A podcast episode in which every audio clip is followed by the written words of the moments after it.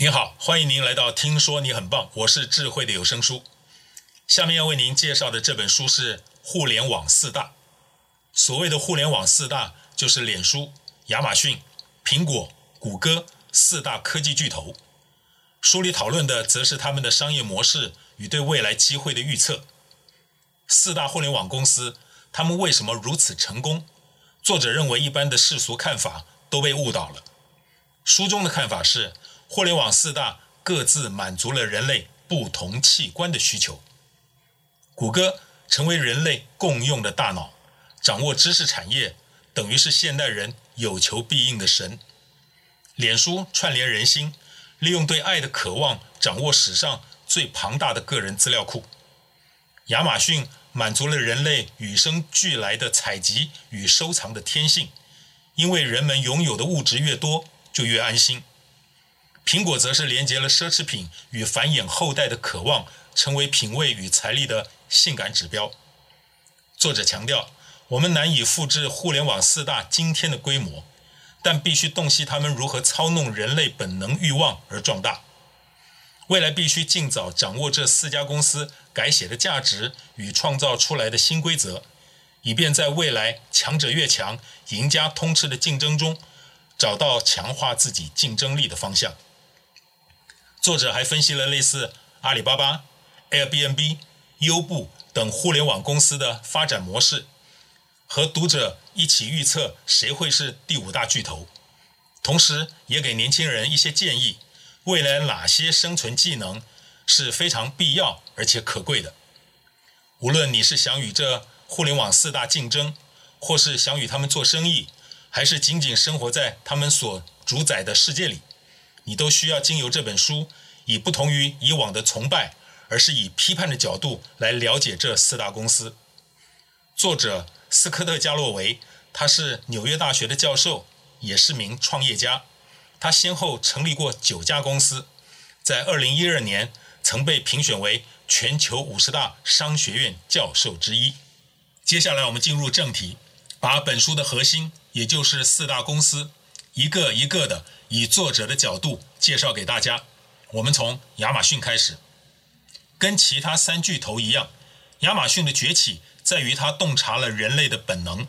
另一个因素便是亚马逊善于描绘它的发展前景，因而能够为公司的发展筹措到惊人的资金。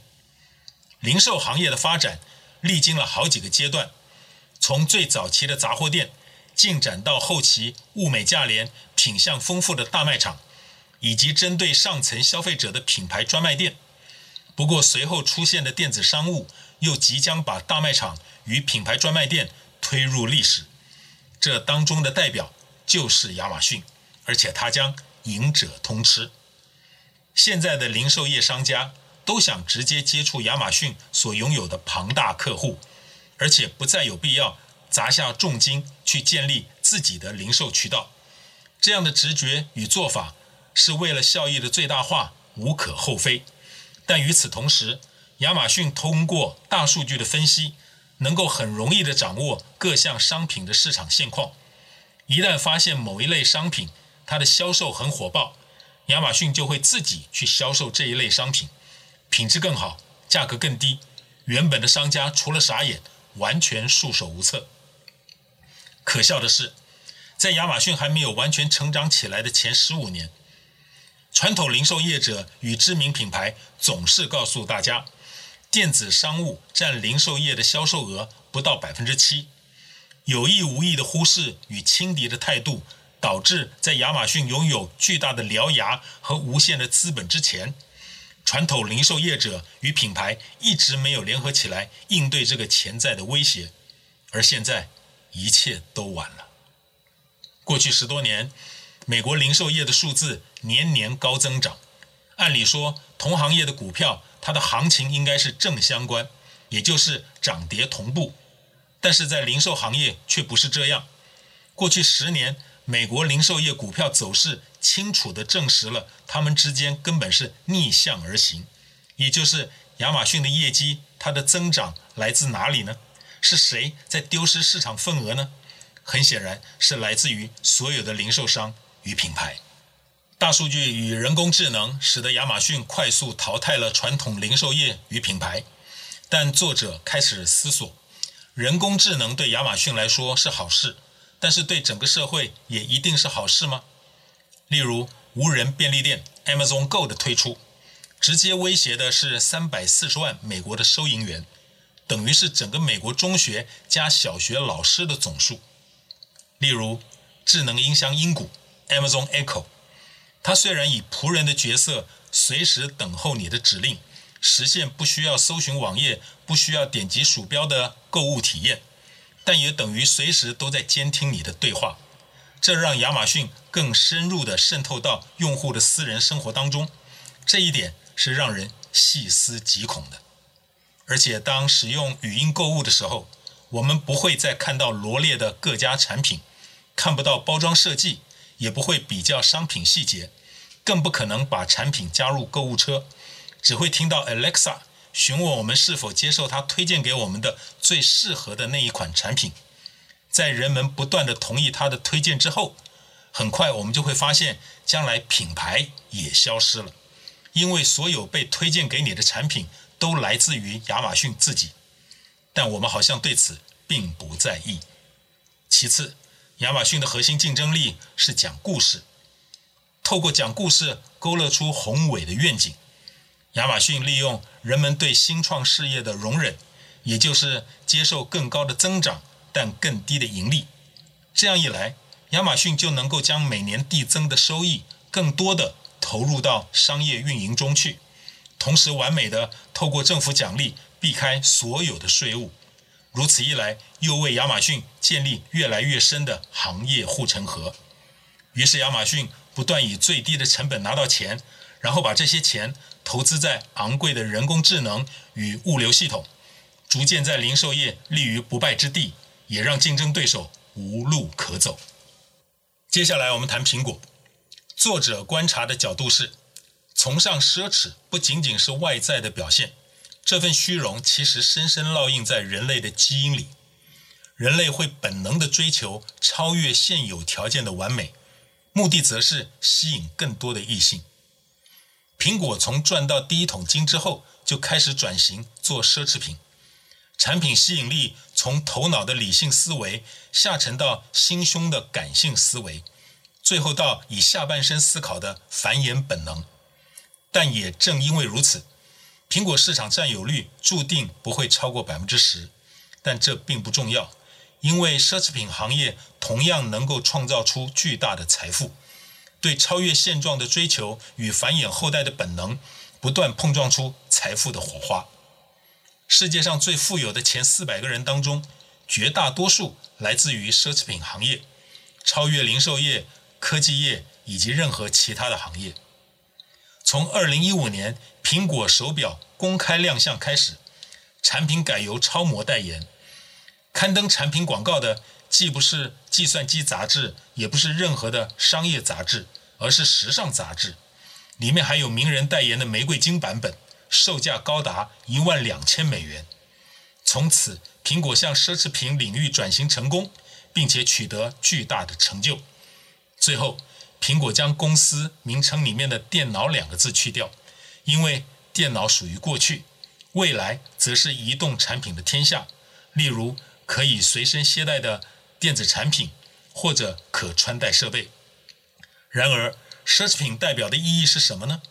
我们看看二零一六年全球智能手机利润的比较图。苹果的市占率虽然只有百分之十四点五，但是他独吞了百分之七十九的利润。然而，这一切都是你我心甘情愿奉献的。作者严厉的批判。传统观点认为，乔布斯在世界留下了伟大的痕迹，但实际上他玷污了这个世界。乔布斯早年生活荒诞，作为父亲，他不负责任，在法庭上否认他跟女儿的血缘关系，并且拒绝抚养，即使当时他明明知道他们的关系，而且已经身价上亿了。除了抛妻弃子。在公司股权问题上，还曾经向政府的调查人员做过伪证。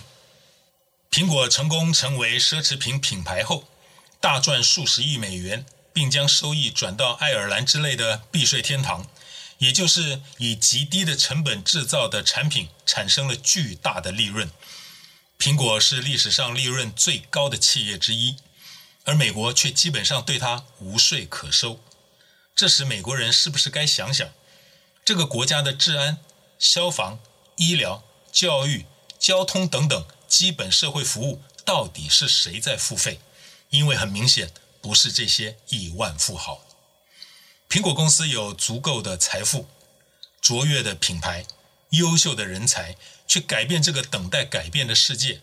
然而，我们却只期望苹果为我们制造出更炫的手机与电子用品。接着，我们说脸书。脸书是史上影响力增长最快的企业，原因是我们羡慕、嫉妒、恨的东西都在脸书上。于是人们无意中都养成了一个固定的习惯，每天都在脸书上看到别人有而自己没有的东西，然后在谷歌上查找这些东西，最后通过亚马逊购买这些东西。于是人们无意中将脸书打造成了有史以来最大的广告投放平台。约二十亿的脸书用户，每个人都有自己的个人主页。里面详细记录了用户年复一年的生活内容。脸书对个人生活的开放性和年轻一代乐于分享的精神，产生了庞大的数据库，并成就了各类精准定位客户的工具。也就是广告从此可以将信息精准地推送到个人。因此，脸书的手机 APP 现在已经成为全世界最大的广告销售渠道。脸书变成了营销者的天堂，但也同时成为了个人隐私的噩梦。由于可以做到精准，因此脸书不只是单纯的投放广告。事实上，脸书更决定了如何对你进行精准的新闻推送。由于冲突是吸引注意力最廉价的方式，因此用户通常接收到的大都是极端而且不合常理的新闻信息。近年来常出现的标题党，就是在这样的背景下产生的，而且获得最多点击量的帖子，又都是具有冲突性或让人愤怒的新闻。随着点击量的增加，这些新闻又会在谷歌跟脸书上成为热点，这又反过来进一步提高了这些帖子的点击量与转发数，然后大家就每天关注这些新闻的进展，覆盖到的用户数。动辄数千万甚至上亿，最终人们毫不自觉地沉迷在泡沫虚幻当中。脸书对用户行为的精准掌握，等于直接强化了社会的两极分化。过去新闻编辑在讨论要刊登哪些新闻的时候，至少明白他们的使命是给予公众知的权利，同时要注意平衡报道，使命感是最高指导原则。但现在对于脸书来说，金钱和点击量就是一切。更严重的是，一旦像脸书这样的企业，它的成功只是以点击量与金钱作为衡量标准的时候，他还在意推送的新闻是真或是假吗？但是人们似乎并不在乎，因为脸书很清楚一个道理：愚弄一个人很容易，但是让人相信自己被愚弄了却很难。你认为自己被脸书愚弄了吗？每当面对大众对于脸书推送假新闻的时候，脸书总是宣称：“我只是一个平台，不是媒体公司。”但是作者认为，脸书这样的说法就像是我们吃了麦当劳的食物之后不幸食物中毒，而麦当劳却宣称它只是转移食物的平台，它并不生产这些食物。如果麦当劳对你这么说，你能够接受吗？这种罔顾社会责任的态度，很容易让别有用心的对手或恐怖分子利用，激发更多的对立与仇恨。就像美国的总统大选与英国脱欧公投所制造出来的大量假新闻，在假新闻帮助下获胜的一方，在事后还会去追究假新闻的来源吗？最后，我们说谷歌，在日渐成熟的经济环境中，宗教正在日渐没落。过去的二十年，明白表示自己没有宗教信仰的美国人数量快速增加了两千五百万。导致这种情况出现的最重要因素就是互联网的普及。因为人类对于问题的求知欲胜过一切，而人类大脑是有逻辑的，在了解问题的事实后，就能够克服恐惧。因此，至少对美国人来说，谷歌竟然能够解答任何问题，那么美国人还需要上帝吗？如今人类能够快速在事实中获得安全感，提问可以立即得到回答。就不用再胡思乱想的指望神明开示。不同于我们的祖先，现在人们转向谷歌这个现代上帝倾诉内心的疑问，例如：女人为什么爱讲电话？男人不准我看他手机的理由？等等。谷歌每六个新搜索中就有一个是之前从来没有人询问过的，因为不论你的身份、地位与种族、财富。谷歌随时随地，而且免费的有问必答，使得谷歌成为了用户最信任的企业。因为用户意识到自己得到了最好的答案，而且不是付费最高的推广答案，就好像找到了光明与真理。这种信任感深入人心，进而使得谷歌成为四巨头中最具有影响力的企业。这也使得谷歌了解人们内心最深处的秘密。谷歌一向给人平和低调、人畜无害的形象，但在幕后，谷歌正在实施商业史上最雄心勃勃的战略之一。它采集世界上所有的信息，除了互联网上所有的网页的信息，谷歌使用谷歌地图收集所有的位置信息，使用谷歌星空地图收集天文信息，使用谷歌地球和谷歌海洋收集地理信息。使用谷歌图书馆抓取每本绝版书的信息，使用谷歌新闻收集所有的新闻媒体信息。迟早，美国国会及司法部将会认定搜索引擎是一家公用事业单位，并对其严格监管。因为人类对知识的追求永远不会满足，因此，当人们低头在手机上做搜寻时，其实就等于在向上帝谷歌做祈祷。以上就是这本书的精华解读，下面为大家做总结。先说缺点，这是一本批判性很强的书，作者的用词与看法如匕首一般尖锐，因此在阅读的时候，经常会让人感到有偏见，甚至是酸葡萄心理的羡慕、嫉妒、恨。书的最后用了很大的篇幅，建议年轻人可以采用哪些方法与观念。在这个日渐两极化的社会中，富足地生存下去，但这个部分只能说作者立意良善，但却离题了。